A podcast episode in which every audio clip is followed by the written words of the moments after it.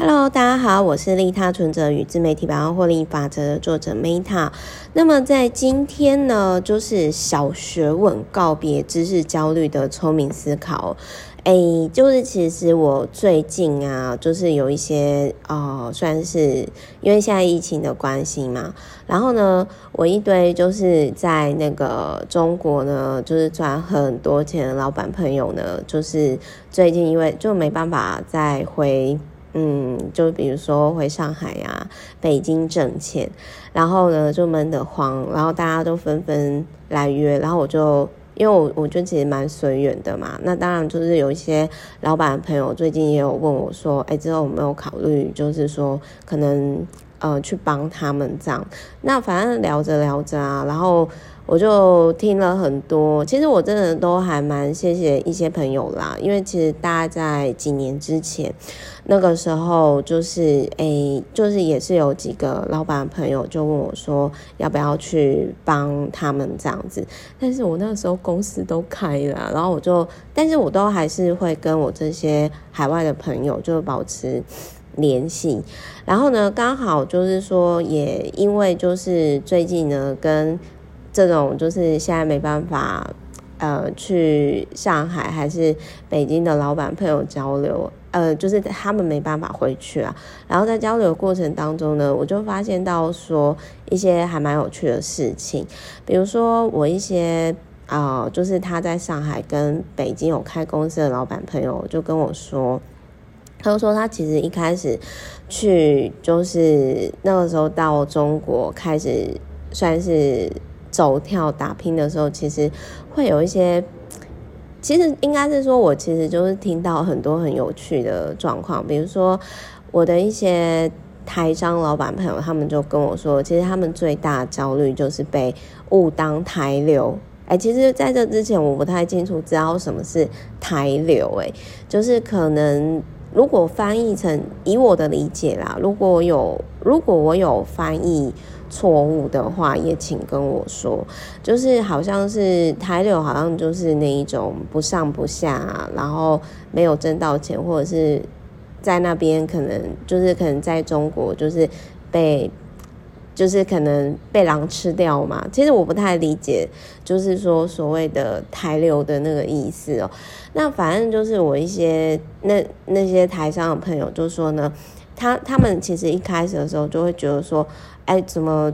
中国的那种很多朋友都很直接，比如说他们就会直接问这些台上的朋友，就说：“哎，你公司还在吗？”那他他们其实就是说，我的这些台北的朋友就会觉得说：“天啊，怎么那么没有礼貌啊？”可是我自己是觉得说，我还蛮喜欢，就是。这些去问台商的这些中国朋友，就是说，哎，你公司还在吗？因为他清楚知道说要怎么跟你合作方式。那所以就是说我那个时候就想说，哦，好，那我就来开始去怎么讲去思考，因为我常常就是说我跟朋友聊完之后，各位知道我的习惯嘛，职业病，我会在想说，哦，那有什么书呢？其实是可以。呃，怎么讲？就是说可以去延伸出这个部分，因为然后我刚好就看到小学问告别知识焦虑时代的聪明思考。那说实话，我的确是真的觉得这些台商们哦，就是有一定程度的知识焦虑。其实我们也有啦，我觉得台北或者是台湾现在也是处于很焦虑的状况，但是呢。说实话，我觉得对知识焦虑的人很多，但是我觉得会独立思考的人不一定那么多。那我我在这一本书里面，我就发现到说，就是有有怎么讲呢？就是有一个还蛮有趣的、蛮有趣的部分，或许可以。就是解决台商就是跟隐性焦虑相处，因为我我就是真的觉得说，最近不论是选举啊，吼，还是那种呃台商 台商的朋友担心会变台流，无法回无法再回北京上海啊。那他有提到说，我商故我在哦，就是我真的是第一次，应该是说真的，我之前没有听过就就我觉得还蛮有趣的。就他就有提到说呢，就是在这个提倡个性解放的年代，我们带着不同程度的焦虑，却通通被心灵鸡汤堵住了口。然后呢，他这里就讲到一个很有趣的部分，就是说商人，商是商事的商，就是什么是商？很多人自称商，但是他们真的商吗？他就有提到说，就是所谓的对应自我评价、工作状态、生活方式、社交。方式以及生活态度，就是他这里他有提到，呃，就是你你是商人嘛？这这这一本书，我觉得这个部分还蛮有趣的。当然，这本书它其他部分，我觉得也还蛮有收获的。包含他提到一些心理理论，比如说他这里他就有提到说，你自我评价是个商是是个废人嘛？其实我觉得他们的商就有点是，哎、欸，就是我常常 Meta 常常讲自己很肥的那种。的概念，只是是更语气更重。那工作状态是，如果你不努力一下吼，你都不知道什么叫绝望。就是开始工作之后才发现事情怎么那么多。然后生活方式呢，一年四季都在困，只有躺在床上最清醒。各位是这状况吗？那还有呢，社交方式不退。不吐槽，无社交，就是成天讲干话。然后呢，生活态度是生活不止眼前的苟且，还有明天后天的苟且。好，所以以上讲完之后，你觉得你是商人吗？商就是丧事的丧，就是商商人真的是很难当吧，对吧？不是你想要当就当吧，因为这样念完，我都觉得说，哇，我好认真、励志、向上这样子。那这里呢，其实就是他在这本书里面哦，就是他有提到说，其实我觉得这是我个人觉得这是世代的差异啦。比如说他这里有提到说，一九九三年的时候呢，啊，一九九三年我才出生多久，美国出版一系列的心灵鸡汤。那这样的心灵鸡汤呢，在我们现在一定我们很多年前我会吐槽，可是在当时呢，却翻译成十种语言，全球销。量超过一亿册，那再来呢？就是说，就是其实我觉得现在哦，很多人会很焦虑，或者是说会可能，我觉得就是说会可能很算是怎么讲？就是说很多人会觉得对未来不安，是因为好，比如说我们从前相信的真理，但是到今天可能大家并不是这么看，比如说。我们其实现在很多人会吐槽鸡汤，包含 Meta 其实曾经也是。那其实我想要讲的是说，相较于正能量，其实我要讲的是说，我蛮认同这一本书里面讲的，就是说，当你人生某一个阶段消极呀，哦，或者是很废的时候，停滞不前的时候，它不一定是坏事。为什么？因为我觉得失控的正能量呢，才是更可怕的。就是负面情绪其实对我们生存是有很重要共用，但是当然你长期的负面情绪，这就不好啦。那另外我想讲一下，就是说，比如说愤怒啊，哎、欸，这边我不是说，我不是说长期抑郁啊，是是 OK 的，就是我觉得过犹过犹不及都不好。但是我很认同这一本书里面哦，就是。有提到说，适当的抑郁或者是忧郁的情绪可以帮助我们对世界的真实感知，维持我们的认知协调。我也很认同，就是他有提到说，只有这种悲观的人才会把救生圈放上游艇。那谁谁知道他哪一天，就比如说像铁达尼号船难的时候，他就救这些人。所以悲观的人他有存在的必要性。就是他也有提到说，负面情绪是因为在人类。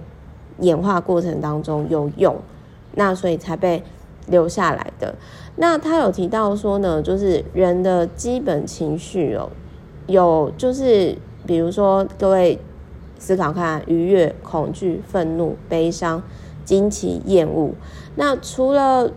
就是愉悦跟惊奇，其他四种都是十足的。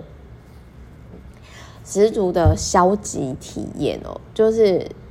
呃，他这里就是有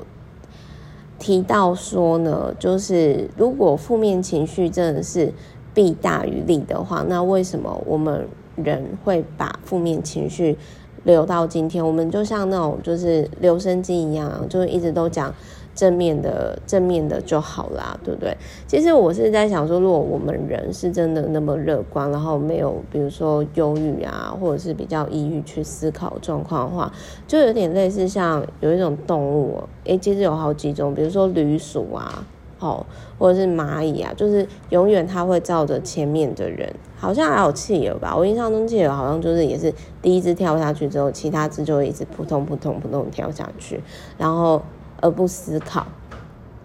那所以呢，就是，所以就是我想要讲的是说呢，就是我我觉得在这一本书当中，我觉得除了很接地气之外，那另外呢，就是我觉得我个人是觉得说，就是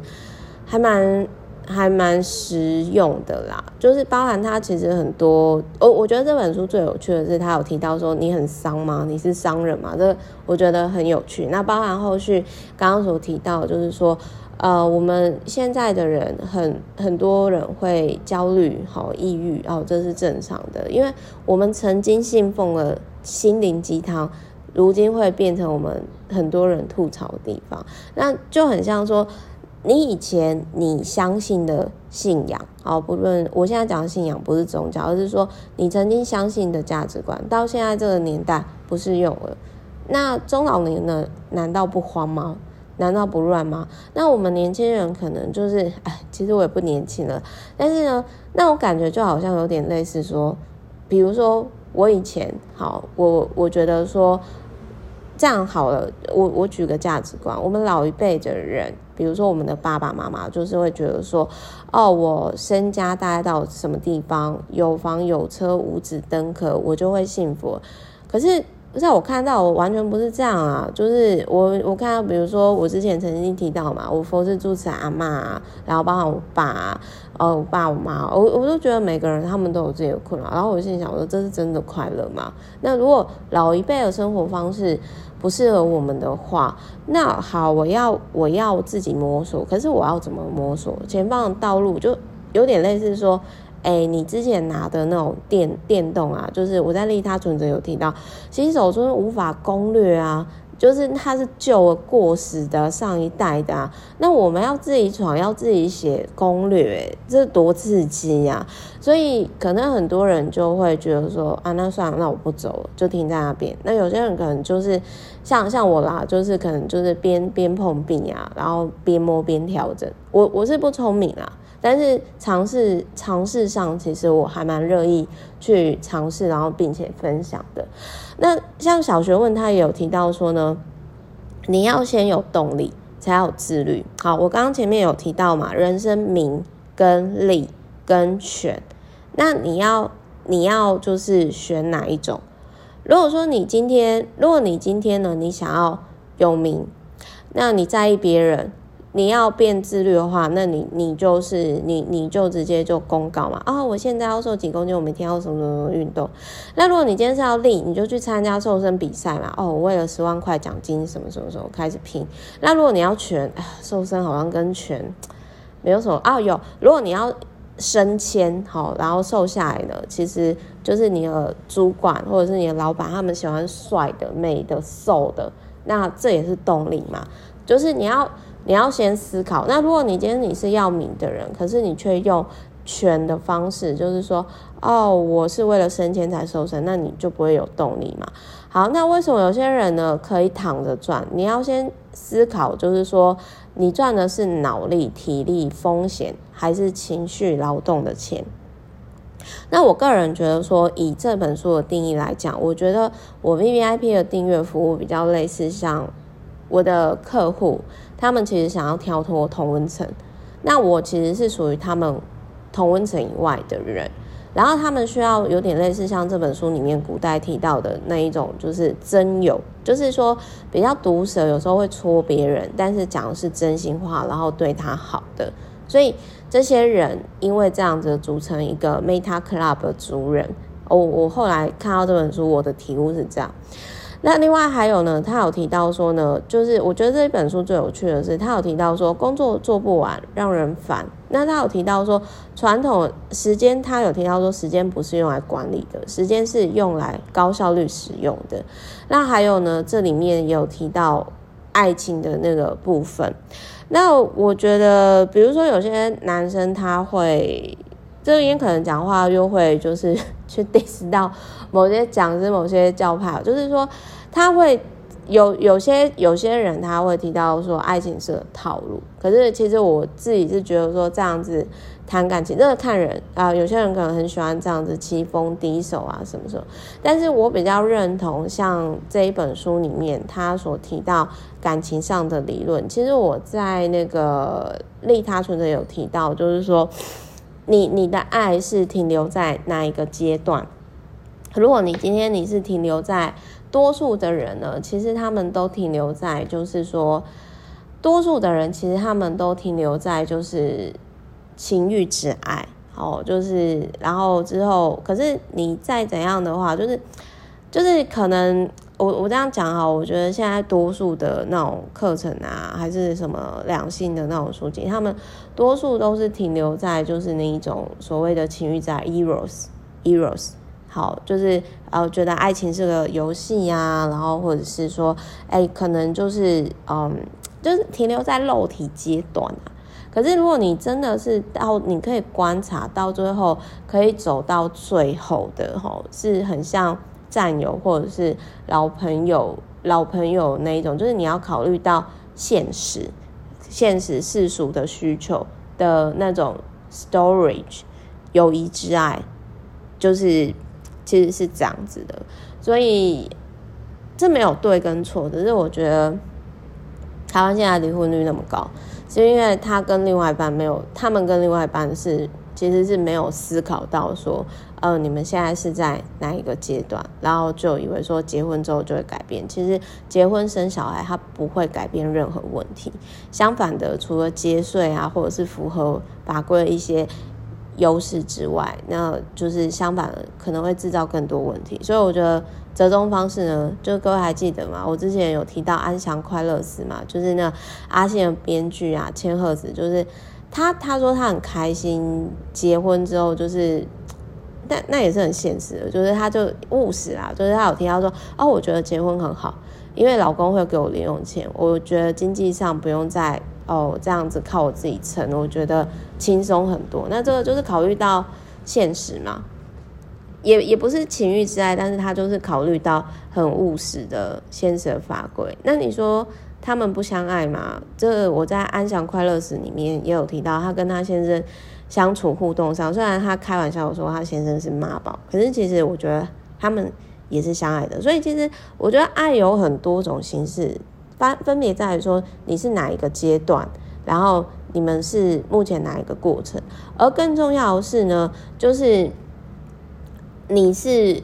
有没有就是说要回归到跟原生家庭的状况，你是哪一种类型？就是可能我们常听到什么安全型依附啊，或者是逃避型依附，巴拉巴拉巴拉这些理论。那我自己是。综合起来啦，我自己在自我疗愈的过程当中，我觉得说，其实感情上啊，如果你今天你要长久的类型的人，他们有一些特质，跟他的原生家庭有关，然后跟他后他后来有没有体悟到说，他追求的是情欲游戏之爱，还是到最后可能就是说升华到，比如说甚至是利他哦，还是就是说。呃，算是占有的那种，就是友谊之爱，才能走一辈子。但是这没有好与不好，我只是想要说，我个人觉得呢，就是婚姻制度下可以真的从一而终，或者是说一起走下去，就是这个制度本身就是很反人性的。如果没有反人性的话，现在离婚率就不会那么高，不会那么多问题。那所以就是。其实我我我觉得哈，就是说多元成家也不一定说未来会制造更多问题，这都不一定，这其实都不一定。但是我只是要说，就是如果你今天你很清楚知道说原生家庭带给你感情上有哪部分的状况，跟你之后你再延伸，你去思考说你跟伴侣目前是处于哪个阶段，那如果。而且这还有一个很现实的问题，好，你今天可以走到利他之爱，但是对方有没有可能因为你而转变，还是如果他今天他只是想要追求情欲之爱，他今天就是他一直想要追求情欲之爱，那你就要考虑说，我我们会不会可能暂停这段关系，或者是结束这段关系？可是就会有男生或女生会觉得说，可是我已经在这个关系当中，我投入了那么多时间、金钱啊，那这样好了，啊，那这样好了，那我就呃算是就是在同一个空间各玩各的。好，那这个其实就是我觉得去逃避面对问题。那我自己是觉得说，如果今天真的是爱对方，其实就我最后再讲一件事情，但但但是我可能也没办法做那么好，可是我是。尽可能的，就是说，像这个，我也有跟我男朋友提到说，我说真正的爱哦，是你让对方活出自己本来的样子，或者是让他发现自己本来的样子啊。比如说，你就是在荒野中，就是火红的玫瑰花，那我就没有必要把你剪下来插在花瓶里面嘛。那可是如果说停留在情欲之爱、游戏之爱的，会就有点类似说，有一个说法是。你喜欢一朵花，你会把它剪下来插在花瓶；你爱一朵花，你会让它活出本来的样子，在大自然活长长久久。那这中间的过程当中，看起来好像照顾玫瑰花的人是亏的，不论是呃插在花瓶好，或者是让它生长在荒野，这个或者是栽种饲料这样子。可是，其实，在照顾的过程当中，那个快乐是很开心的。虽然你失去了照顾的对象的时候，你就会痛彻心扉，有点类似像给到痛的位置吧，有点类似像我这样讲，我可能要讲一下，就是说我之前曾经有，可能之前 FB 大家有看过啦，就是说我曾经有养过一只超过二十，就是大概二十年左右的狗狗，就是它从小到大陪伴我们，然后在大学环游世界回来以后。就是等于说是在我开公司或的中间的 gap，然后它就它就走了，然后那时候其实我超难过，一直到现在我都没有办法像有些人可以轻易的再养狗。我不知道那一种自己的宠物走了以后，他还可以再养狗的人，为什么他可以转移？可是我当时的那种感觉就是哦，我觉得全心全意就是爱到给到痛为止那种。就是，其实你真的全心全意爱过之后，那个我觉得是，就是说，其实那种感觉是你再也没有办法这样子这么全心全意的去爱同一只狗狗。可能猫可以啦，因为不同物种 maybe 可以啊。但是其实我后来就是，我觉得我也。蛮谢谢，就是说，后来我们家狗狗 Hero 走了以后，然后我觉得我有这一段时间，然后就是说去可能尝试很多东西，不论你说是订阅服务啊，解决别人问题啊，开小公司啊，商场走跳啊，江湖江湖啊，就是很多。因为其实，在之前我曾经，我那个时候其实我啊。怎么讲？就是我那个时候，其实就是我我的感觉是，我觉得我们家的 Hero 那个时候在走之前，就是那种，也许你说是自己想太多，或者是呃错觉，但是我那个时候真的是觉得，我也很谢谢他的离开，让我觉察到说，我之前 其实现在还是很容易啊，就是比如说没有养宠物了嘛，那花钱就是养员工、照顾员工这样，就是说。他让我觉察到，我以前花太多时间在照顾别人，可是我好像都没有为自己做一些事情。可能可能环游世界是一个开端，但是所以后来他的离开，等于说是间接，有点类似像我的人生加速器一样。可是我那时候真的很痛，是真的非常非常的非常非常的痛。就我真的可以理解人家说哦，伴侣走啦，家人走啦。就是那种你的心 broken 的那种感觉，所以有些人可能会觉得说，如果你今天不全心全意的付出，你就不会那么痛。可是某些程度上来讲，我真的觉得爸妈是很伟大的，因为当然也有不是的爸妈。可是我想要讲的是，曾经有这样子，就是不顾一切付出过、爱过的人，不管你是宠物、家人还是伴侣，你一定懂我在说什么。然后我觉得这个是，这好像很不合常理，对吧？就像这本书里面所讲一样，爱就是这么不合常理的东西，也因为这样，所以它才那么吸引人。就是它完全不是逻辑的关系。那当然，如果你是只考虑到现实之爱的那一种，就很无趣啊，那不在我们讨论范围之内了，好不好？没有啦，也不能这样讲。但是啊，反正呢，反正就是大概大概是这样。那我觉得小学问它里面所提到很多生活当中实用部分，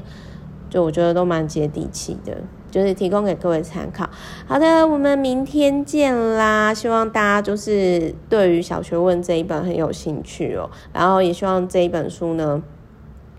就是可以让大家跟知识焦虑、隐性焦虑和平相处哦。就是我觉得这个是课题，就是焦虑不是要毁灭的，焦虑其实它是某些程度上的，它其实我觉得这本书反正最有趣的就是它有提到商人跟。